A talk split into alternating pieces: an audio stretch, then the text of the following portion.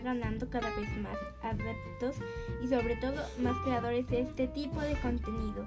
Y es que este sistema de radio a medida en el que podemos disfrutar de contenido audible a la carta nos permite acceder a muchísima información con sin la necesidad de depender del directo, algo que sería imposible en la radio profesional podcast de videojuegos, de tecnología, salud, ciencia y literatura.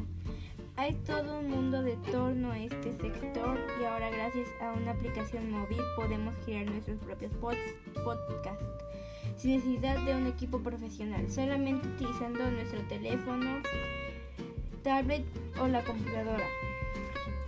La aplicación se llama Anchor y además de funcionar como un espacio donde como usuarios podemos publicar, escuchar, compartir o descargar audios, al igual que en Evox o Podamic o Podamatic.